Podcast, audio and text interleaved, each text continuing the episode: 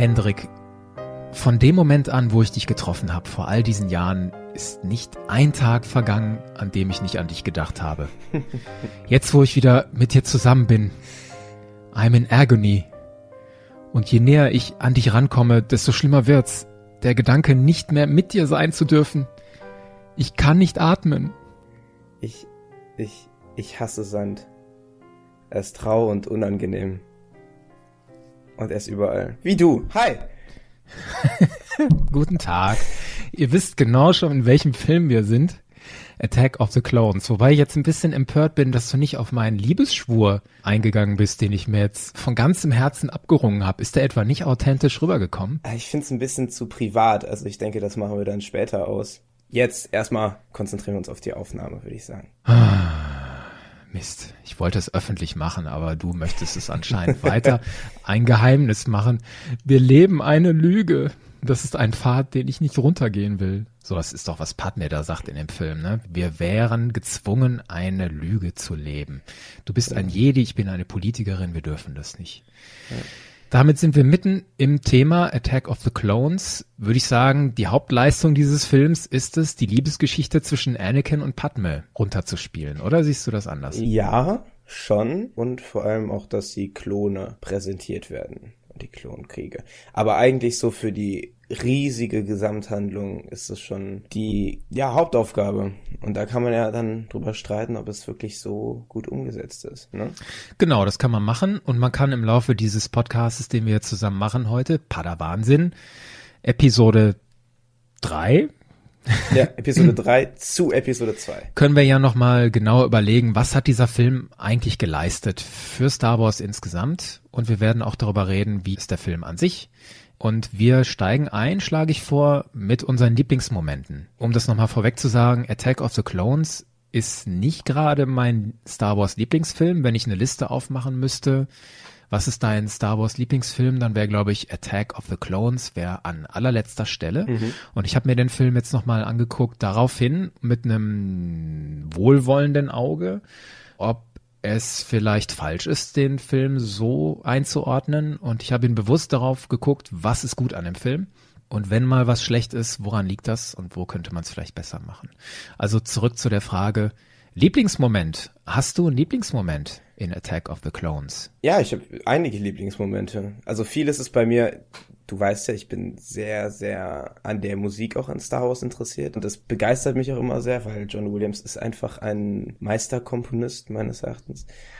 Und da harmoniert Bild und Musik manchmal exzellent, auch wenn der Film manchmal inszenatorisch nicht so gut ist es gibt einige Stellen, wo ich echt Gänsehaut gekriegt habe, wie zum Beispiel, wir sind auf Camino und Obi-Wan bekommt die Klone präsentiert, dann gehen sie da lang und bleiben dann bei so einer Art Balkon stehen.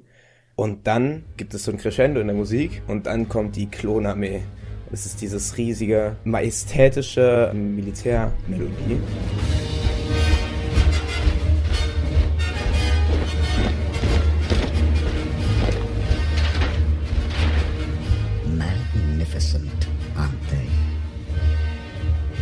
Den Moment mag ich total gern. Das ist ähnlich wie der Moment am Schluss, die Balkonszene, finde ich. Stimmt, ja. Als Palpatine und die Senatoren, unter anderem Bail Organa, auf dem Balkon stehen und vor diesem riesen Parade- und Landeplatz stehen und diese Angriffskreuzer werden beladen mit diesen Klonbataillonen. Das geht ja auch über in den Imperial March.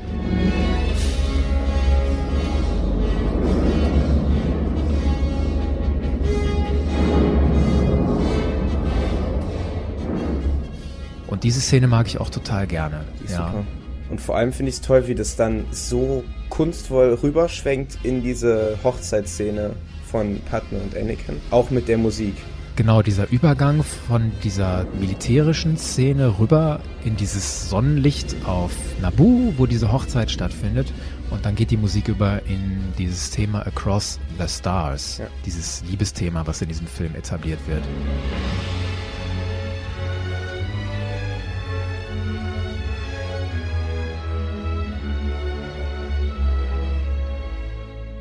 Ich finde, das ist auch die musikalische Hauptleistung in diesem Film, ist dieses Thema, aber das ist neu. Stimmt. Wenn man das jetzt auf unserer Zeitachse sieht, wir hatten schon mal in Episode 5 Han Solo and the Princess oder Luke und Leia, aber ich finde, das ist von diesen ruhigen oder Liebesstücken so ziemlich das Beste. Das hat total Power und total Gefühl. Ja, und das wird auch. ja auch an den richtigen Momenten, finde ich, gut eingesetzt. Und das sind viele in dem Film. Es kommt sehr oft vor. Stimmt. Also ich habe das Gefühl, das ist das Thema. Ich habe es nicht durchgezählt. Ich heiße ja nicht Hendrik. ich habe es nicht durchgezählt, aber ich habe mir den Soundtrack nochmal angehört und dieses Thema Across the Stars kommt mit Abstand am häufigsten vor. Wenn mich einer vorher gefragt hätte, welches Thema kommt am häufigsten vor, hätte ich das, wäre ich nicht drauf gekommen. Warte, ich kann mal ganz kurz nachschauen, wie oft das vorkommt in diesem Film. Es kommt tatsächlich sechsmal vor, also zumindest im Soundtrack, in den Stücken. Das ist viel. Aber ich finde, es wird so gut variiert, dass man nie denkt, ich hab's zu oft gehört. Nee, es gibt diese Szene in der Geonosis Arena, wo diese Exekution vorbereitet werden soll. Da werden Padme und Anakin mhm. da rausgefahren in diesem streitwagenartigen Gefährt. Obi-Wan ist schon an die Säule gekettet. Und in dem Moment, wo dieser Schwenk geht durch die Arena, kommt dieses Liebesthema auch.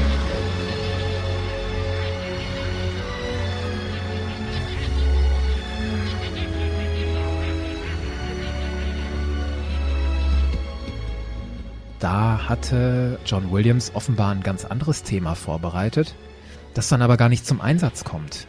Und zwar, wenn man sich den Soundtrack an sich anhört, dieses Stück, das heißt, glaube ich, warte mal, Padme und Anakin und The Arena. Und dieses Stück geht eigentlich in diesen Jedi Temple March über. Das, was man erst in Episode 3 hört, als Anakin mit seinen Klontruppen den Jedi-Tempel angreift.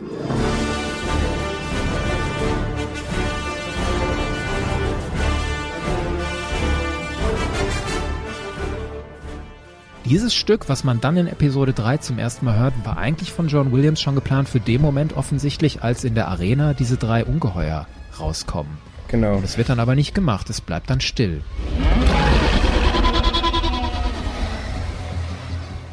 Ja, das stimmt. Das ist ein bisschen verwirrend in Episode 3, wenn man dann hört Love Pledge in the Arena und man denkt sich so, hä? Anakin marschiert gerade und tötet ganz viele Jedi.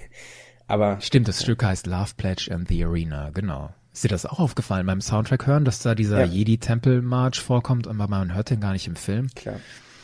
Diese Szene in der Geonosis Arena gehört nicht unbedingt zu meinen Lieblingsmomenten. Ich habe ja schon gesagt, die Balkonszene am Schluss gehört dazu. Mhm.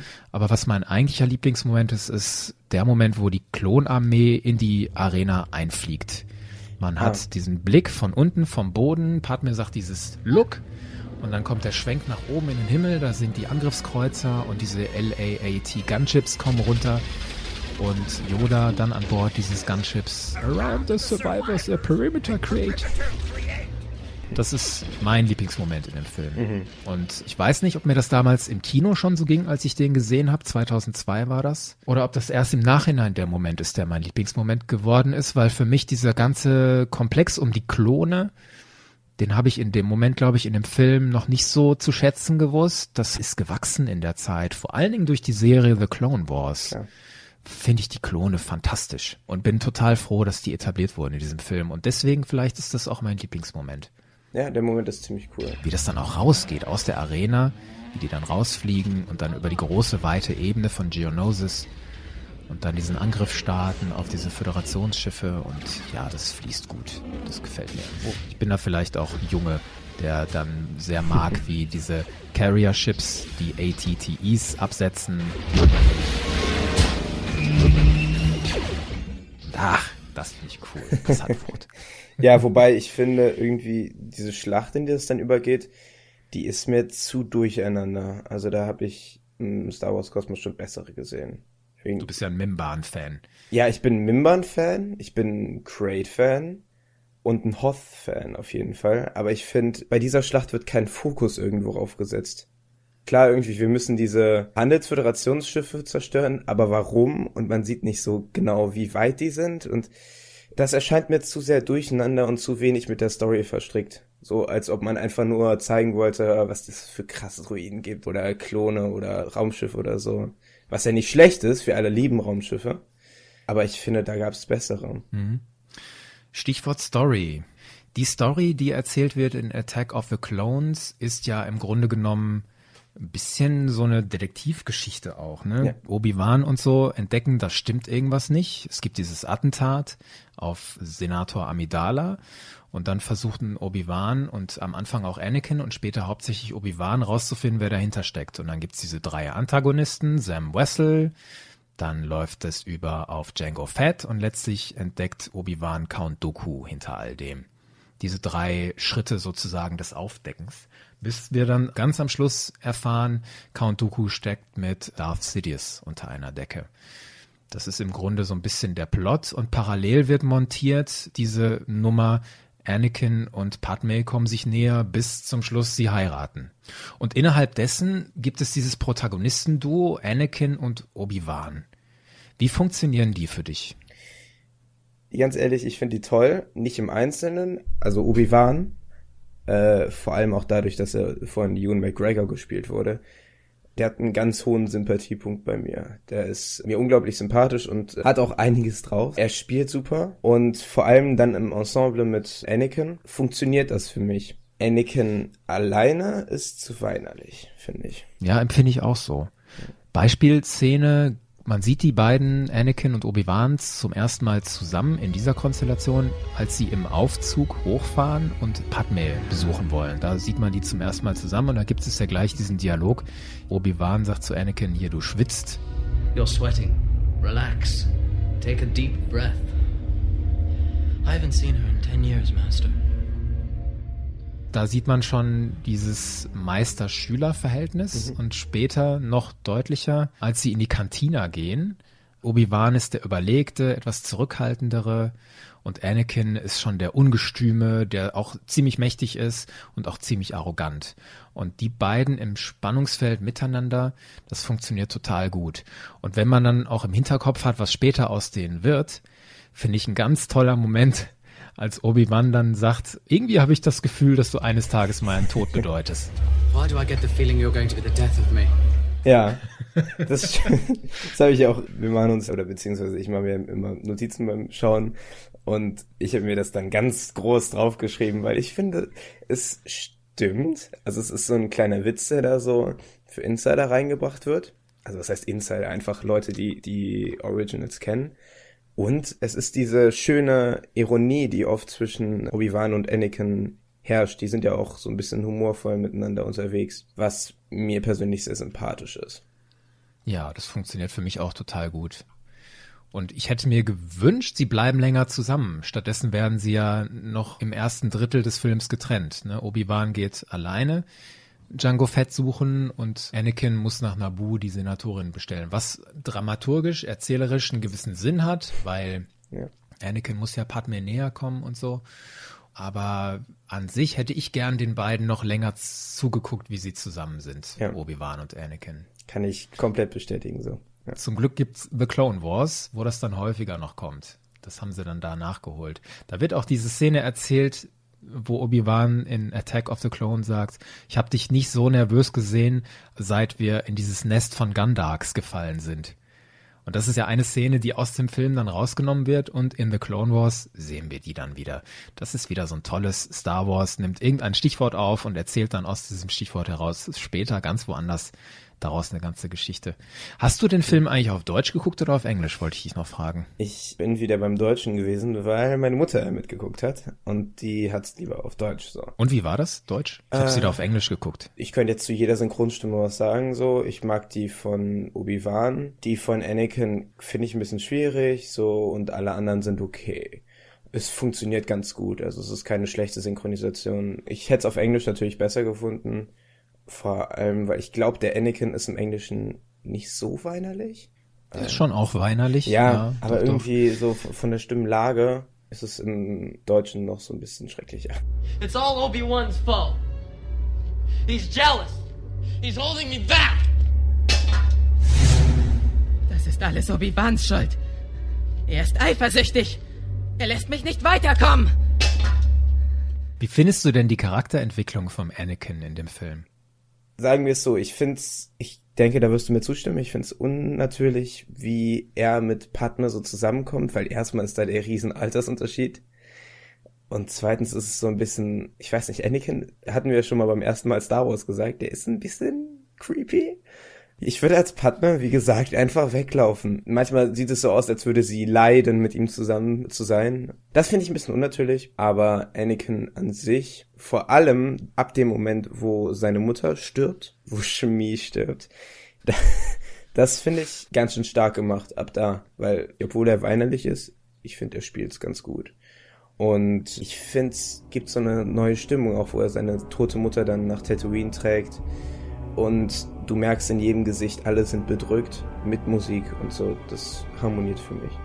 Ich finde, das wird auch gut vorbereitet. Das kommt nicht aus dem Nichts. Ja. Diese Wut, die er da hat, als er die Sandleute tötet, die wird schon vorbereitet in Momenten wie auf Coruscant, als sie Sam Wessel geschnappt haben und sie dann befragen, wer war dein Auftraggeber? Und dann ist Anakin ja derjenige, der schon den Bad Cop macht und sagt, tell us now. Do you know who it was you were trying to kill? It was a senator from Naboo. And who hired you? Just a job. Who hired you? Tell us. Tell us now! Da ist schon dieses, ne, ich bin gar kein besonnener Jedi, sondern ich habe schon diese starken Emotionen, die hin zur Aggressivität gehen. Das ist da schon da und deswegen kann ich dem später ganz gut abnehmen, dass er dann so wütend wird, als seine Mutter stirbt, so wütend wird, macht er die Sandleute verantwortlich und schlachtet das ganze Dorf ab. Ja. Das finde ich gut entwickelt stimme ich dir völlig zu. Wo ich dir auch zustimme, ich nehme auch diese Liebesbeziehung zu Padme, nehme ich den beiden nicht ab. Aber gar nicht wegen Anakin, sondern wegen Padme. Nicht, dass die das schlecht spielt. Ich finde, das ist schlecht vorbereitet, weil ich kann mich da nicht reinversetzen. Diese junge Frau sieht diesen Knaben vor zehn Jahren auf Tatooine, als er wirklich noch ein Knabe ist, und soll sich da schon in den verliebt haben? Mhm. Also alle Frauen da draußen, wenn das so funktioniert bei euch mit dem Verlieben, dann erklärt es uns bitte. Warum geben wir uns überhaupt die Mühe, erwachsen zu werden, wir Männer, wenn ihr euch schon in uns Milchbubis verlieben könntet? Ja, dann könnten wir einfach so bleiben. Dann müssten wir nicht zur Schule gehen, müssten keinen Beruf erlernen, sondern wir könnten einfach im Sandkasten sitzen bleiben und spielen. Das wäre eigentlich viel einfacher. also von daher kann ich nicht verstehen, nachvollziehen, dass Padme dann sagt, hier from the moment you und so weiter. Nee. Das ist hauptsächlich, warum für mich diese Liebesbeziehung nicht funktioniert.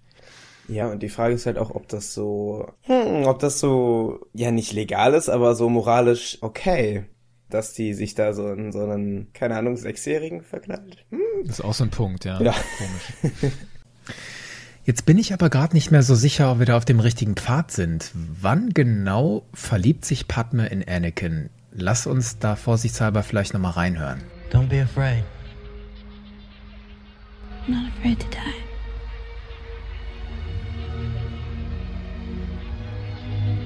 I've been dying a little bit each day since you came back into my life. What are you talking about? I love you. Aha. Since you came back into my life, sagt sie, also noch gar nicht unbedingt als Anakin ein Knabe war, verliebt sie sich in ihn, sondern jetzt erst in Attack of the Clones, da müsste Anakin so 19, 20 sein. Okay, ich muss mich korrigieren und Padme ist hiermit offiziell entlastet. Aber Lukas hatte generell seinen Spaß, wenn es um Beziehungen oder irgendwas Sexuelles ging. Ich meine, hast du dir mal angeschaut, wie oft Padme verschiedene Kleider anhatte, die alle ziemlich freizügig waren so. Mhm. Auch diese das erinnert mich an Leas Bikini in Jabba's Palast. So, ja, ne? Da ist es auf die Spitze getrieben. Die Schauspielerin Carrie Fisher, die junge Carrie Fisher und Natalie Portman, das ist auch ein Typ Frau, oder? So diese dunklen Haare, diese dunklen Augenbrauen, dieses weiche Gesicht. Das scheint irgendwie George Lucas Beuteschema gewesen zu sein. ja gut, in einem Punkt ist es dann gut, weil dann ist es authentisch, dass Leia Padmes Tochter ist. Völlig richtig, kann man auch so argumentieren. Ja, vielleicht tun wir dem guten Mann Unrecht, ja. Anakin. Anakin entwickelt sich gut, finden wir. Ich würde schon nach den Antagonisten fragen. Oder wolltest du noch was zu den Protagonisten sagen? Ich wollte sagen, dass ich Obi-Wan super toll finde und Ewan McGregor. Ich möchte ihn jedes Mal, wenn ich ihn sehe, in den Arm nehmen und kuscheln und ah. ja, das gefällt mir auch wirklich gut. Was gibt's denn noch für coole Obi-Wan-Szenen? Anakin kommt in die Arena mit Padme Und Obi-Wan wieder dieses ironische, gut gemacht. Good job. Then we decided to come and rescue you. Good job. Ja, das kommt gut. Der Brite. Oder ist der Brite? Schotte. Genau, Schotte. McGregor. So, Antagonisten. Antagonisten. Mein Hauptproblem mit den Antagonisten, die können sich überhaupt nicht entfalten in dem Film. Diese Sam Wessel stirbt viel zu früh. Django ist für mich eine super Idee, den einzuführen. Das war ja auch wohl nach allem, was ich gesehen habe, ein wichtiges Ziel der Macher, dass man irgendwie Boba Fett einführt, weil das so ein beliebter Charakter in der klassischen war. Deswegen Django. Aber der sieht in den beiden Kämpfen, wo er vorkommt, für mich so ein bisschen lächerlich aus. Der macht da keine gute Figur. Sowohl in Camino auf der Plattform im Regen, als auch in der Arena auf Geonosis, wo der sich, ach, ohne Grund da in die Tiefen stürzt und vor diesem Tier Reek heißt das, ach, so stümperhaft durch die Arena gerollt wird. Ach, das tut mir so ein bisschen leid um diese Figur, die an sich cool gezeichnet ist und die Rüstung ist super. Ich finde auch Timura Morrison, der Schauspieler, legt da die richtige Stimmlage rein. Das gefällt mir, aber er ist auch so ein bisschen verschenkt. Und Count Dooku, der Hauptantagonist eigentlich, kommt erst nach über einer Stunde überhaupt erst ins Spiel. Der wird zwar schon im Opening Crawl erwähnt, The Mysterious Count Dooku, und dann wird er mal erwähnt am Anfang in einem Dialog der Jedi und dann nochmal in dieser Szene, als Obi-Wan in den Jedi Archives steht, vor der Büste von Count Dooku. Aber dann an sich als handelnde Figur sieht man den erst nach über einer Stunde. Und das ist mir zu spät. Dann habe ich zu wenig Gelegenheit, mich auf den einzustellen, seine Motive zu verstehen, mit dem zu sympathisieren oder eben auch nicht. Und deswegen finde ich den auch so ein bisschen verschenkt. Und überhaupt, das habe ich ja, glaube ich, an anderer Stelle schon deutlich genug gemacht. Was will der überhaupt und warum? Das bleibt im Dunkeln. Ich glaube, also es ist dadurch nicht ein Film, wo man wirklich Angst und Bange hat um seine Protagonisten. Der Film ist anscheinend so ein bisschen dazu da, die zu entwickeln und das in eine Geschichte zu führen. Das funktioniert ja dann auch ganz gut im Ensemble mit Episode 3, weil dann das Ganze aufgebrochen werden kann. Aber du hast recht, in Episode 2 lernen wir keinen so richtig kennen und können nicht so mit jedem Charakter warm werden. Und vor allem, dass dann am Ende diese ganze Sequenz, Dooku wird verfolgt, es gibt einen Kampf mit Dooku und er haut ab. All das war eigentlich extrem unnötig, oder? Ich finde, du hast ganz wichtige, richtige Sachen gesagt. Erstens, dieser Film ist nur so ein Zwischenfilm vor dem, was eigentlich dann interessant wird, Episode 3, die Klimax der Geschichte und die Auflösung der Geschichte. Und du weißt als Zuschauer von vornherein eigentlich, die Protagonisten überleben das ja sowieso alle, der Obi-Wan und der Anakin. Deswegen hat man keine Angst um die. Und deswegen ist dieser Film unspannend auch gewesen für mich. Ich kann mich nicht erinnern, dass ich da im Kino gesessen habe und Fingernägel gekaut hätte oder so und boah, wie geht's jetzt weiter?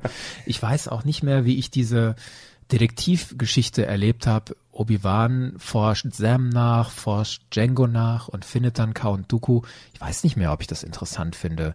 Ich glaube aber, ich war am Schluss verwirrt oder zumindest ein bisschen überrascht, als man dann Dooku und Darth Sidious zusammen sieht. Ich glaube damals 2002 als Student im Kino habe ich das nicht gleich begriffen, was das soll. Und insofern hätte der Film ja ein bisschen was geleistet, was diese Spannungsebene angeht. Dann würde ich ihm jetzt Unrecht tun. Aber unterm Strich würde ich sagen, der ist unspannend, weil man weiß ja sowieso, wie es weitergeht. Hätte man vielleicht noch einen anderen Protagonisten zusätzlich reingenommen, der dann geopfert wird, ja, weiß ich nicht, ob das funktioniert hätte, weil das habe ich ja in Episode 1 kritisiert. Da wird Qui-Gon Jinn eingeführt und dann am Schluss geopfert. Und da sage ich ja auch, ja, eigentlich hätte man auf Qui-Gon Jinn verzichten können. Hm. Weiß ich nicht, ob das die Lösung ist. Es gibt ja noch andere Protagonisten, aber das sind alles eher Nebenfiguren. Zum Beispiel Yoda oder Mace Windu. Und ich kann nicht anders, da bin ich wieder bei Kritikpunkten. Yoda wird erweitert in diesem Film. Wir haben diesen Dialog zwischen Anakin und Obi-Wan, von wegen hier der bessere Schwertkämpfer als Master Yoda oder so. Und dann, hä, wir Zuschauer, was, Yoda, Laserschwertkämpfer? Nee, der alte Gnom mit dem Krückstock. Und dieser Film baut dann auf, ach, Yoda ist ein Schwertkämpfer und am Schluss sehen wir das. It is obvious that this contest cannot be decided by our knowledge of the Force, but by our skills with a lightsaber.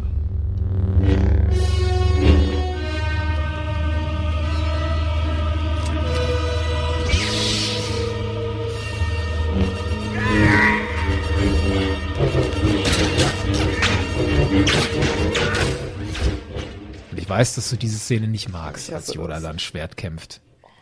Woran liegt denn das? Warum? Das? Entschuldigung, aber äh, ganz, ganz kurz ein Rant von mir. Ich, das ist ein so toller Charakter und der ist so weise und hat so viel dazu beigebracht. Aber muss das sein, dass wir nur weil wir CGI haben, ihn jetzt durch die ganze Halle rumhüpfen lassen? Das ist ja, ich weiß nicht, ob wir darüber schon mal gesprochen haben, aber das ist ja auch diese zwei Komponenten im Lichtschwertkampf, einmal Choreografie und Dramaturgie, also ob es jetzt wirklich spannend ist. Und wenn die Choreografie wirklich gut ist, dann muss die Dramaturgie ein bisschen darunter leiden. Also, dass wir nicht denken, jeder Schlag könnte der letzte sein. Und ich finde bei dem Kampf mit Yoda und Count Dooku, ich glaube, Dooku war auch CGI. Nee, die Nahaufnahmen von Dooku hat Christopher Lee gemacht Ja, und für die weiter weg Szenen haben sie einen Stunt-Double gehabt, also einen richtig guten Schwertkämpfer. Okay. So ein Bart hat er gehabt, grau.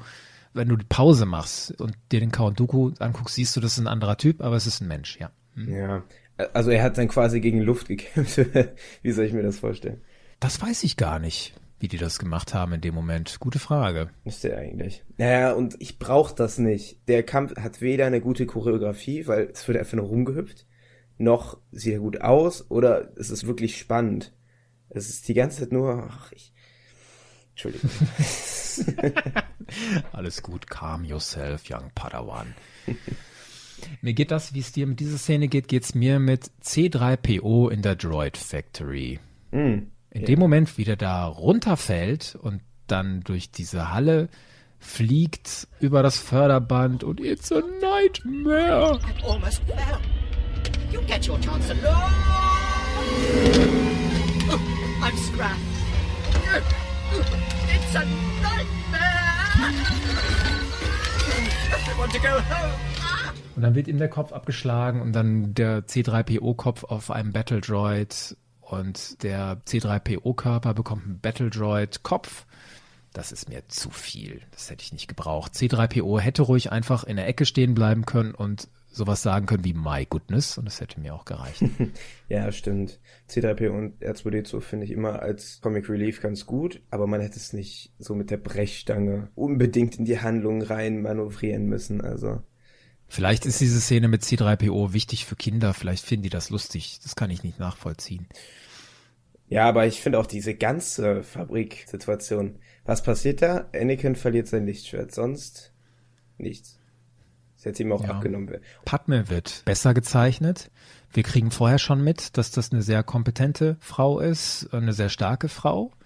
Und in dieser Szene sehen wir darüber hinaus noch, dass sie auch noch sehr agil ist. So wie die da über dieses Förderband geleitet und diesen tödlichen Hindernissen ausweicht, so ganz präzise, die sieht aus wie, als hätte die Jedi-Reflexes, so wie die da durchfliegt. Das ist richtig beeindruckend. Ja, aber sowas hätte man doch auch einfach in die Schlacht Ja. implementieren können. Und Ja, ähm, stimmt auch. Ja. die ist mir zu lang, die Szene, die ist mir zu unnötig. Genauso halt wie das Ganze um Dooku herum am Ende. Da finde ich, hätte der Film einige Minuten einsparen können, weil der Film ist ja, ich glaube, der zweitlängste. Nach The Last Jedi ist er der längste. 142 Minuten habe ich mir extra angeguckt. Nicht, dass du mir wieder die Frage stellst, wie lang ist der Film und ich darauf nicht vorbereitet bin. Ja, stimmt. Wir machen am Schluss übrigens wieder ein Quiz. Habe ich gar nicht gesagt am Anfang, ne? ja, Ja, gut, ich, wir ich machen freue wieder mich. ein Quiz. Ja. Ja, also auf jeden Fall, die ist mir zu lang. Ich habe den Film angeschaut und gedacht, also so zäh ist der ja gar nicht, wenn der jetzt so lang ist. Beziehungsweise beim ersten und zweiten Akt dann kam dann der dritte Akt und ich so, nee. Also ich will jetzt gar nicht in diesen Kritiksumpf weiter warten. Zwei Sachen will ich trotzdem noch loswerden, die mich gestört haben, bevor wir dann vielleicht übergehen zu dem, was der Film uns an super Sachen auch hinterlassen hat für Star Wars. Und du hast vielleicht auch noch Sachen, die du noch loswerden willst. Einmal Padme wird auf Geonosis aus dem LAAT rausgeschleudert und kommt dann wieder zu sich. Der Clone Trooper hilft ihr auf und fragt, are you alright?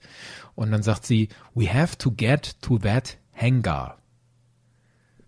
Und woher weiß die Frau, die da auf diesem Sandhügel liegt, dass Count Dooku inzwischen in ein Hangar geflogen ist? Woher kann die das wissen? Was soll denn das? Das ist für mich so ein, ein Logikfehler in dem Film, der mich jedes Mal, wenn ich das sehe, so ein bisschen stört. Das wäre vermeidbar gewesen.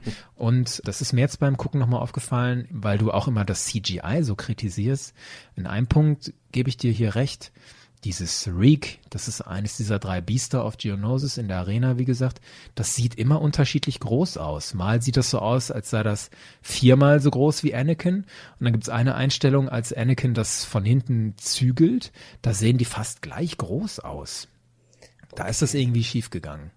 Ja, darauf habe ich gar nicht geachtet, aber das ist ein sehr interessanter Ansatz. Das ist komisch, das ist komisch, weil die ja sich total Mühe gegeben haben mit dem CGI. Die Schauspieler haben erzählt, dass es kaum Szenen gab, wo kein Greenscreen im Hintergrund gab.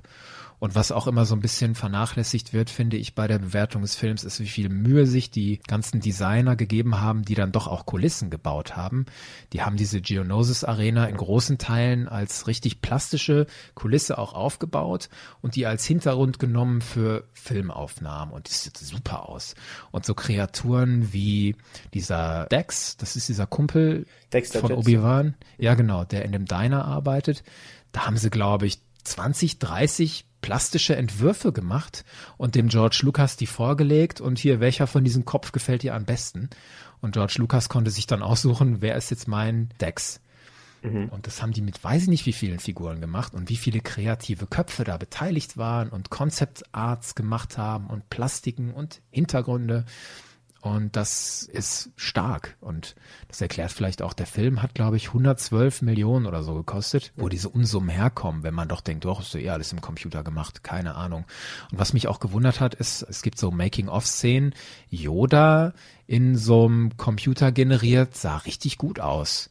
Aber im Film sieht er für mich gar nicht mehr so gut aus. Ja, da muss ich dich bei einem Punkt berichtigen, weil diese Unsummen an Geldern, die mittlerweile zusammenkommen bei den Filmen, die heutzutage produziert werden, die sind meistens auch durch CGI, weil das einfach so viele Mitarbeiterkosten bedarf. Eher weniger der plastischen Effekte wegen.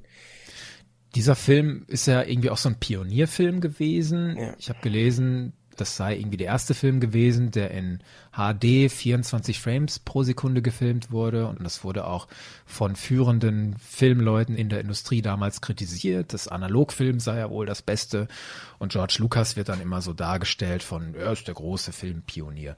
Mag ja sein. Trotzdem hast du mir gesagt, du kannst mit dem CGI nicht so richtig gut leben. Kannst du mir das erklären? Der Film, ich finde, ist sehr schlecht gealtert. Ich habe mal mehr drauf geachtet, was mir aufgefallen ist, ist, dass die Texturen ziemlich glatt sind. Also auch bei den Klontruppen, was, was gutes CGI ausmachen würde. Wir würden Texturen sehen, weil so Sachen, da ist einfach manchmal Staub drauf, Fingerabdrücke oder Kratzer oder meinetwegen irgendwas.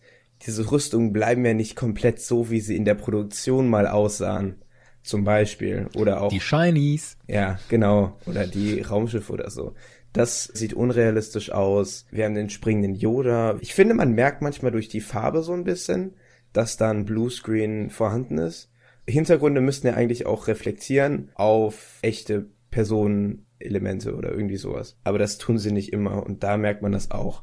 Also sagen wir es so, für seine Zeit war der Film wirklich, wirklich was ganz Besonderes und ich glaube, der wurde sogar zum Oscar nominiert für diese CG-Effekte. Aber heutzutage, finde ich, kann man sich das eher weniger gut noch angucken und denken, wow, so, das ist jetzt einfach überholt. Was ich ganz gut fände eigentlich, wenn sich mal Disney, anstatt die ganze Zeit neue große Filme rauszuhauen, es ist viel Budget, aber sie könnten eigentlich mal das Ganze remastern, die Computereffekte dann hätte ich Bock, den Film mal zu schauen, weil mit heutiger Technik könnte der ziemlich gut aussehen, denke ich. Gute Idee. Diese Frage, war der Film wirklich so ein Pionierfilm? Ich habe nochmal nachgeguckt, welche Filme sind im Jahr 2002 noch so erschienen. Und da sind unter anderem dabei Harry Potter und die Kammer des Schreckens und Herr der Ringe. der Herr der Ringe, die zwei Türme.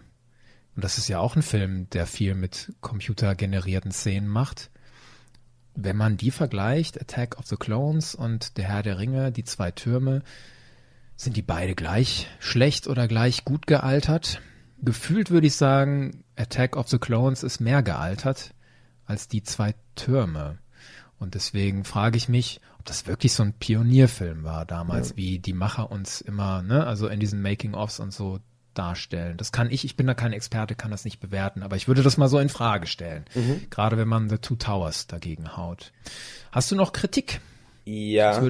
Ich, erzähl. Hab, also eine Sache, ich glaube, darüber haben wir schon mal geredet, aber Was soll diese Riesenzecke? ich glaube, Shark heißt es. Tier und ich habe es eben Auf Nabu, mal- auf der Wiese meinst du, Oh ne? ja, ich fand's so schrecklich. Ich meine, es gab ja wirklich tolle Wesen in Star Wars, aber das eher nicht.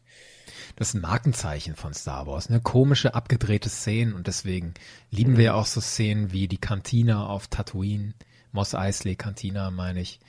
Und das wird ja auch immer wieder neu aufgelegt, die Kantina in Episode 7.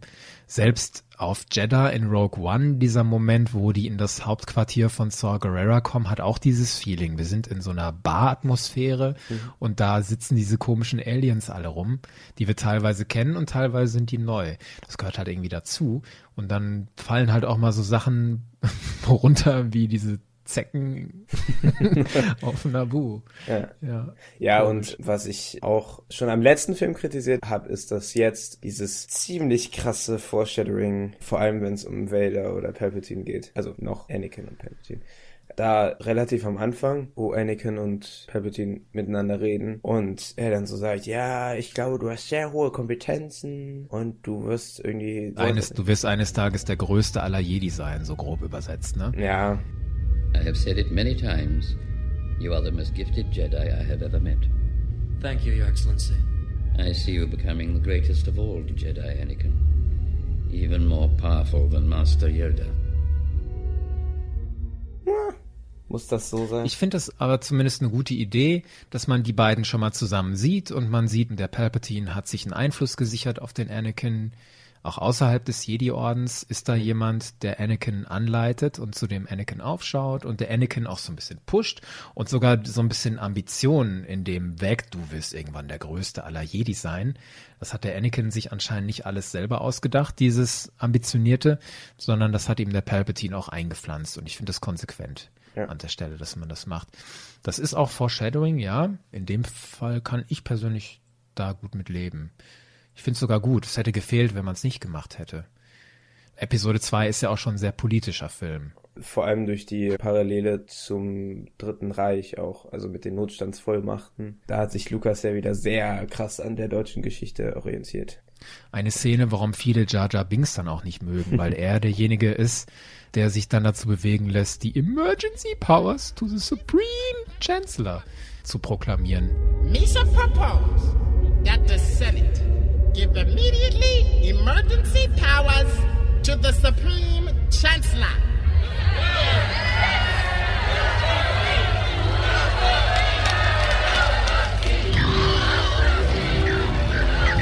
Order! We shall have order!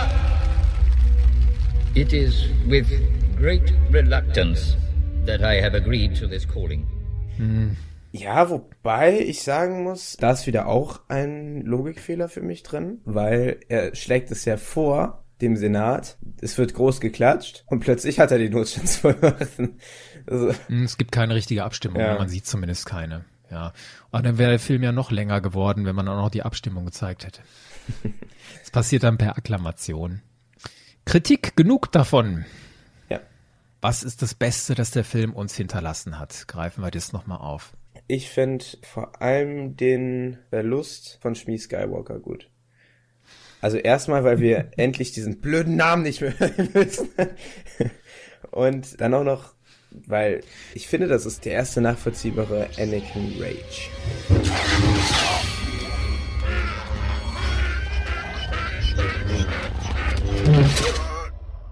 Den finde ich auch wichtig.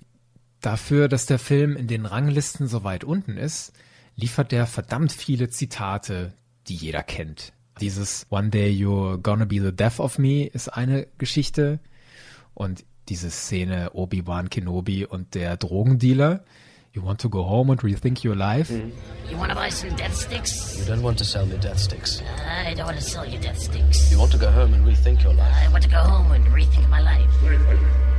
Ja, das stimmt. Ich weiß, dass du jetzt nicht so in der Meme-Szene drin bist. Klär mich auf, mich alten Mann. Ich habe, während ich den Film geguckt habe, da wurde wirklich Satz für Satz runtergerattert, den ich nochmal von irgendwelchen Memes kannte und ich so, ach das, ja, mh, hm, ja. Und das ist wirklich die ganze Zeit am Fließband. Also in anderen Worten, jeder Satz wurde quasi zum Meme und dadurch bleiben die ganzen Zitate tatsächlich auch so in meinem Kopf. Trotzdem, Zitate ist das eine. Ich mache nochmal diesen Punkt auf, was ist das Beste, das der Film uns hinterlassen hat. Das ist für mich die Klonarmee. Ich ja. bin so dankbar, dass es diese Klonarmee gibt und diese ganze Ästhetik, die da aufgebaut wird rund um Camino und die Rüstung und alles, was daraus dann weiterentwickelt wird in den Clone Wars und darüber hinaus. Das macht total Spaß.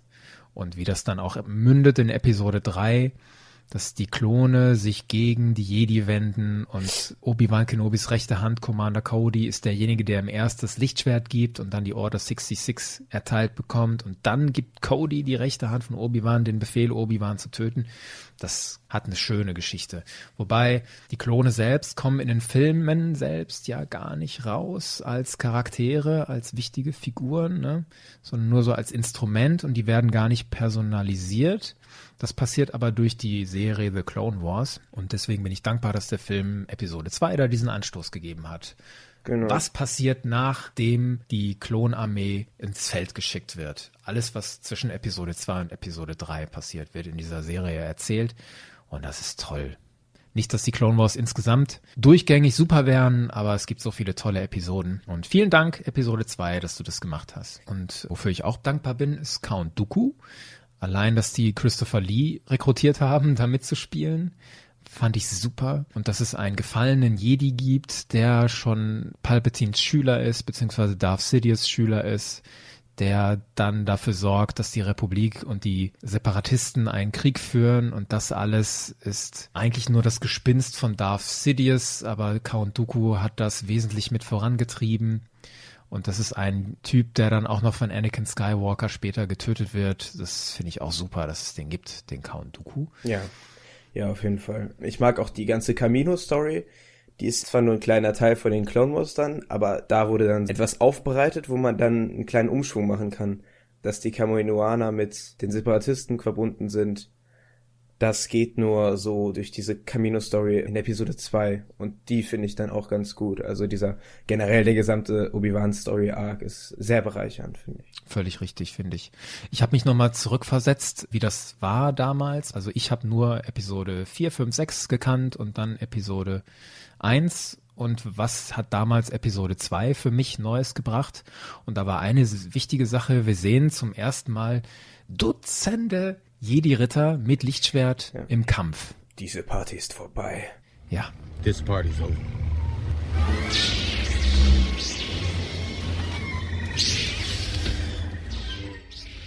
Oder wir sehen auf Coruscant das Leben im Jedi-Tempel mit den Younglings. Use your feelings, you bastard.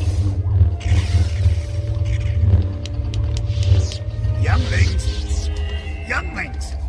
A visitor we have.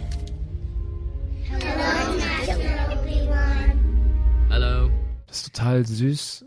Wir sehen die Straßen von Coruscant, die Unterwelt so ein bisschen angedeutet mit diesen Death Sticks und dieser Cantina da. Das ist alles sehr bunt und schrill, aber irgendwie kann ich damit ganz gut leben. Mhm. Geonosis ist neu, Camino ist neu, Boba Fetts Herkunft das finde ich wichtig und schön, dass sie das erzählt haben in dem Film. Auch aus der Perspektive heraus, ich bin im Jahr 2002 und finde Boba Fett super und dann taucht er da auf.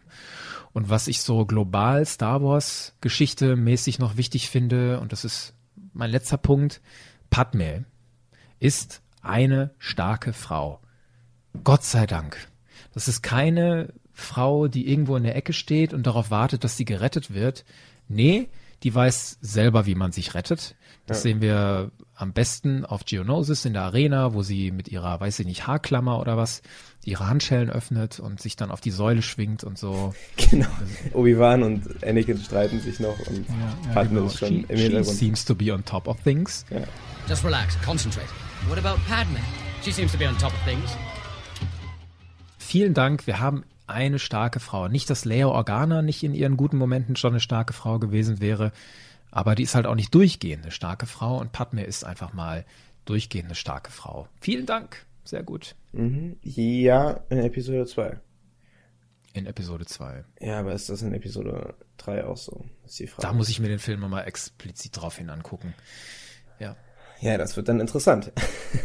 Ja, Ähm, machen wir noch. Ich finde noch erwähnenswert, dass es quasi so eine kleine Parallele gibt. Dooku fordert Obi-Wan dazu auf, sich mit ihm zu verbünden. Ob das jetzt ernst gemeint war oder so, ist dahingestellt. Dafür haben wir dich und deinen Podcast. Der Böse fordert den Guten dazu auf, sich mit ihm zu verbünden und Sidious zu stürzen. Woher kennen wir das? Mhm. Führ mal weiter den Gedanken. Aus Episode 5, aus da Must wo. join me. Genau. You must join me, Obi-Wan. And together, we will destroy the Sith. Join me, together we can rule the galaxy as father and son. Ich weiß nicht, ob das so gewollt war, aber es ist schon eine sehr krasse Parallele, finde ich. Das war bestimmt gewollt. Ich glaube, das im Kino wiedererkannt zu haben damals, diesen Moment, you must join me. Also da auf jeden Fall ein Plus an George Lucas. Wollen wir übergehen zu unserem kleinen Quiz Ah, über gerne. Episode 2. Wir testen unser Wissen, du testest meins, ich teste deins. Wir haben uns so grob vorgenommen, dass wir uns jeder fünf Quizfragen stellen und ihr Hörer könnt mitraten. Wir haben keine großen Regeln dafür. Magst du anfangen? Gerne, gerne. Ich fange direkt an mit einer Quizfrage, die mir über Discord zugeschickt wurde von Mo. Mhm, Nämlich gute über, Mo. Genau, über Discord haben wir angefragt, ob jemand Fragen stellen kann und da habe ich eine Frage von Mo bekommen. Die Frage ist leider etwas leicht. Ich hoffe, du kannst sie trotzdem nicht Ich beantworten. brauche das zum Warmmachen. Okay. Wer hat laut Lama Su ursprünglich die Bestellung für die Klonarmee aufgegeben? Lamassu ist the Prime Minister of Camino und Saifo Diaz. Das ist richtig. Yippie. Ein Punkt für dich. Hey. Dankeschön, Dankeschön, Dankeschön. Ich hatte keine Frage bekommen, die ich dir stellen soll von unseren Hörern. Ich hatte aufgerufen in den sozialen Medien. Leider an mich kam keine Frage, die ich dir stellen kann. Deswegen bist du meinem Zorn völlig ausgeliefert. Das darf so nicht mehr passieren. Aber ich traue dir das zu. Ähm, wie heißt die Handmaiden, die beim Bombenanschlag auf Coruscant getötet wird? Corday. Hey, es stimmt. Ja. Sehr gut. Corday, einer von den vielen, unübersichtlich vielen Handmaidens von Padme. Aber Es gibt in dem Film unter anderem noch Dorme und drumherum noch Sabe und Rabe und da kann man echt durcheinander kommen. Was solltest du sagen, aber? ja, das war, das war gut von mir, oder? Also das, ist, Das war gut von dir, ja. Ja, Wie kamst du da jetzt drauf? Hast du das im Ohr gehabt? Wie, wie Padme sich über sie beugt und sagt, Corday? nee, einfach so. Dann würde ich sagen, ich mache mal die nächste Frage. Mhm. Wie heißt die Doppelgängerin von Padme? Äh, die Doppelgängerin von Padme Die beim Bombenanschlag getötet wird. ist nicht wahr, oder? Das war Ja. auch deine Frage. Ja, so dämlich. Ich glaube Corday. wow, Kevin, Mensch. Ach Mist. Guck mal, wir brauchen doch einen Quizmaster, der dafür sorgt, dass sowas nicht passiert. Ja, stimmt. Oh, jetzt habe ich aber Angst, dass das nochmal passiert. Manche, manche liegen auf der Hand, oder? Manche Fragen. Also aber- hast du noch eine andere Frage? Ähm, ich habe fünf Fragen, ich würde sagen, die gehen wir durch. Aber ja, okay. Wie heißen die Attentatswesen? Die Würmer. Das weiß ich nicht. Ich habe mich, als ich den Film gesehen habe, gefragt, haben die einen Namen? Du meinst diese beiden Würmer, die in Padmes Apartment eingelassen werden, die sehr giftig sind? Das habe ich nie nachgeguckt. Hätte ich's mal gemacht? Jetzt klär mich mal auf. Ich weiß nicht, wie sie ausgesprochen werden, aber geschrieben werden sie Kohun. Also K-O-U-H-U-N. Erzähl mir mehr über die Kohun. Oh, ich weiß es nicht. Es sind halt so Tausendfüßler im Star Wars Kosmos. Woher weißt du das? Steht das in einem, in so einem Lexikon drin? Ah, Die sind ziemlich verlässlich, sagen wir. ja, also Wikipedia ist ein ganz tolles Projekt. Ja, das stimmt. Ein großartiges Projekt. Oder auch das deutsche Jedipedia. Ja. Es gibt so viele Leute im Star Wars Fandom, die sich so viel Mühe geben mit sowas. Jedipedia, Wikipedia, die Jedi-Bibliothek und so. Das ist alles Leute, die das privat machen. Das ist echt klasse. Okay, die Frage habe ich versemmelt. Danke dafür. Kohun. Für dich meine nächste Frage. Wo wurde Django Fett nach eigener Aussage für die Klonarmee oder als Vorlage für die Klonarmee rekrutiert?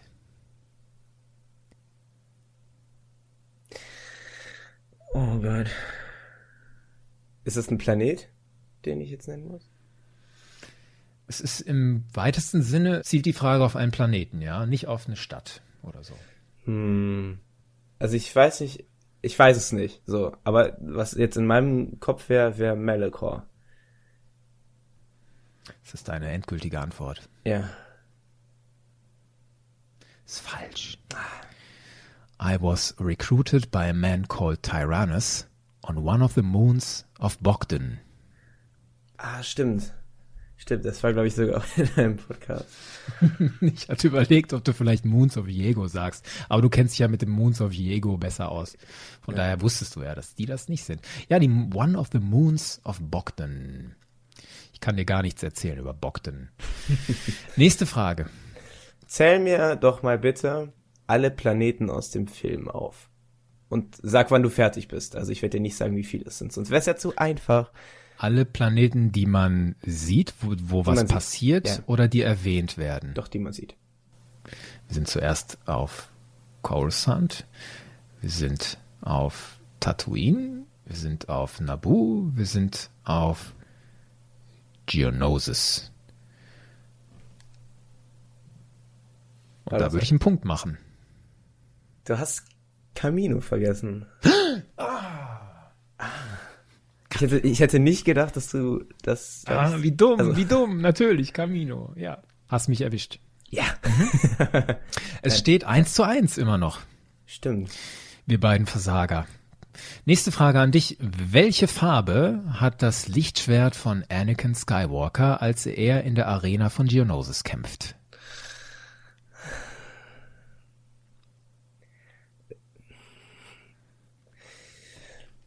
Grün. Wie kommst du darauf? Welche Farben haben die Lichtschwerter, die Anakin und Obi-Wan zugeworfen bekommen? Ja. Das war Hast meine du dieselbe Frage gehabt, echt? Ähnlich. Ich habe noch Obi-Wan hinzugefügt. ja, blau und grün. Und Anakin ja. kriegt das Grüne. Ja. Mensch, was ist... ja, okay. Okay, also wenn heißt, irgendjemand da draußen... Du kriegst auf jeden Fall Punkt dafür. Oh, ich krieg Punkt dafür. Das ist sehr lieb von dir. Ähm, ganz kurz, wenn irgendjemand da draußen Lust hat, uns für das nächste Mal jeweils fünf Fragen zu schicken, dann bitte, bitte. Das würde dieses Quiz so sehr bereichern. okay, wir brauchen den Quizmaster. Ja. Dann frag mich was anderes. Das war's. Ich habe fünf Fragen. Das, das, waren schon alle deine Fragen? Ja. Ach, Zwei Mensch. gedoppelt. Ich habe noch so ein paar Fragen vorbereitet für den Fall, mhm. dass manche Fragen vielleicht schon im Gespräch vorweggenommen werden. Darf ich jetzt einfach meine Fragen, wir sagen mal, du hast zwei zu eins gewonnen, weil meine Fragen alle sind sozusagen, die ich gestellt bekommen kann. Okay. Deswegen hau ich dir jetzt noch ein, zwei Fragen raus. Ja. Welcher Jedi greift in der Arena von Geonosis Count Dooku an, wird dann aber von Django Fett erschossen? Ah, das ist tatsächlich das erste Ergebnis, wenn du Dinosaur Jedi eingibst bei Google. Coleman Trevor? Coleman? Oh, ich weiß nicht. Irgendwie sowas. Coleman Trevor also Ist mein ja, perfekt. Ja? Wirklich wahr. Ja, Coleman Trevor. Ja. Coleman ist ein ganz alberner Vorname, finde ich, für Star Wars. Ja, das stimmt. Wenn ich das richtig im Kopf habe, wurden in der Geschichte der Kolonialisierung Nordamerikas und danach schwarze Sklaven und so schon mal Coleman genannt und so. Ah, Aber ich, ah. Ich will da jetzt mich nicht zu sehr aus dem Fenster lehnen. Bitte ohrfeigt mich öffentlich, wenn das alles jetzt falsch war. Aber so das hatte ich so im Kopf. Und vor dem Hintergrund fand ich Coleman Trevor immer doof. Ja. Ich fand die Frage von mir jetzt gemein und bin total beeindruckt, dass du die beantwortet hast, weil das ist ja ein Name, der im Film nicht genannt wird. Das ist sowas, was man nachgucken muss, wie diese Cohoons, die ich mir jetzt für immer und alle Zeit merken werde. Ich werde vielleicht eine episch lange Podcast-Episode über die Cohoons machen. Oh, das wär's, das wär's. Und du musst eine machen über Coleman Trevor. Okay, Ah, das hast du gut. geschafft. Du kriegst nochmal einen Bonuspunkt. Ja. Und ich krieg keine Fragen mehr. Kannst du dir nicht irgendwas aus den Fingern saugen? Nächstes Mal müssen wir Hörer dazu schalten, die Fragen Ja, stellen auf jeden sollen. Fall. Oder du musst einfach mehr äh, Bonusfragen vorbereiten. Mhm. Wir machen weiter. Zu welcher Klasse gehören die Angriffskreuzer der Klone, die die Truppen nach Geonosis bringen? Und diese Kreuzer sieht man auch am Ende, die auf Coruscant beladen werden. Zu welcher Klasse gehören die? Ich. Ah, ich weiß. Ha. Akklamator oder Akklamator oder so. Wow. Acclamator. Nicht schlecht. Keine. Woher weißt du das? Ich habe ja mal ein selbstgemachtes Star Wars Raumschiffe Quartett gemacht. Hm, In stimmt. ja. Ja. Und da war das auf jeden Fall dabei. Ich weiß nicht, warum ich zwischen dem und dem Venator Sternzerstörer unterschieden habe, weil es ist eigentlich jetzt so keine große Veränderung und für so ein Quartett macht das ja keinen großen Unterschied. Aber der perfektionistische Henrik wollte beide mit drin haben. Die kann man auch durcheinander bringen, die Venators und die Acclamators. Ja. Weil die Acclamators sind die mit der einen Brücke obendrauf und die Venators haben zwei. Und es gibt Darstellungen der Acclamators, wo die nur einen Hangar unten haben, im Rumpf unten. Und die Venators haben ja immer einen Hangar, der sich nach oben öffnet. Mhm. Aus der Brust des Sternzerstörers raus sozusagen. Und das sind aus meiner Sicht so die Hauptunterschiede, abgesehen davon, dass der Venator der jüngere ist und der größere. Ich persönlich kannte diese Namen Acclamator Class aus dem Spiel Empire at War. Das ist ein Star Wars Strategiespiel. Daher kannte ich den und deswegen war ich skeptisch, ob du das weißt. Aber ich habe dein Quartett vergessen. Du Nerd. Magst du noch Fragen? Die sind Ja, Feuer raus. Anders. Wer sagt in dem Film I have a bad feeling about this? Das ist Anakin, würde ich sagen. In der Arena von Geonosis. Das stimmt, ja. Das stimmt. In jedem Star Wars Film sagt irgendjemand, I have a bad feeling about this, oder er versucht es zumindest zu sagen und wird dann unterbrochen. In Hm. dem Film ist es Anakin, ja. Ja, jetzt ist die Frage, ist das in The Last Jedi auch so? Sagt jemand, I have a bad feeling about this in The Last Jedi? Also keiner sagt es wirklich, aber es gibt die Spekulation, dass BB8 das einmal so getweetet hat, weil das irgendwie und danach sagt Poe halt so, hey, sei mal ein bisschen positiver oder so. Ach, wie süß, das wusste ich gar nicht. Aber man ist sich halt nicht sicher, ob das wirklich so die Intention war. Naja. Ich glaube das von jetzt an. Dann hatte ich noch zwei Fragen, die haben wir im Podcast schon beantwortet. Die eine wäre gewesen, in der Arena, was sind Mace Windows erste Worte zu Count Dooku? Party ist vorbei. Oder diese This party is over, genau. Und dann wollte ich von dir gerne noch, dass du zwei Sätze ergänzt. Der eine ist Ki Adimundi, das ist einer der Jedi-Meister, der mit der höheren Stirn. Der sagt einen Satz und ich möchte, dass du ein Wort ergänzt. Er sagt, he is a political idealist, not a hmm. Er ist ein politischer Ja. Idealist und kein Ich glaube, ich hab's. Mörder? Ja. Oder Murderer? Murderer, richtig, genau. Und zum Schluss ergänze das fehlende Wort in folgenden Satz. I don't like sand. It's coarse and rough and mm, and it gets everywhere. Irritating. Yes, sir. Oh, Dieses Zitat immer wieder gebracht, aber dann auch immer wieder falsch. Irritating, genau. Du hast gewonnen mit sagenhaften, naja, im ursprünglichen Quiz 2 zu 1 und dann gingen dir die Fragen aus und deswegen Es ist verwirrend. wurde ich gar nicht getestet. Schade. Oh. Wie viel Fragen konntet ihr beantworten, liebe Hörer? Vielen Dank, wenn ihr uns das wissen lasst. Und danke, dass ihr dabei geblieben seid. Padawan Folge 3, unsere kleine Besprechung von Attack of the Clones. Wenn ihr noch Gedanken habt, her damit, würde mich interessieren. Und wenn ihr irgendwelche Fragen für Episode 3 habt, die wir bald reviewen werden, einfach bei uns in den Discord oder bei Twitter, Facebook, Star Wars Freunde. Obwohl, da sehe ich es ja. Am besten irgendwie privat an Kevin oder mich schreiben. Wir danken fürs Zuhören. Und möge die Macht mit euch sein.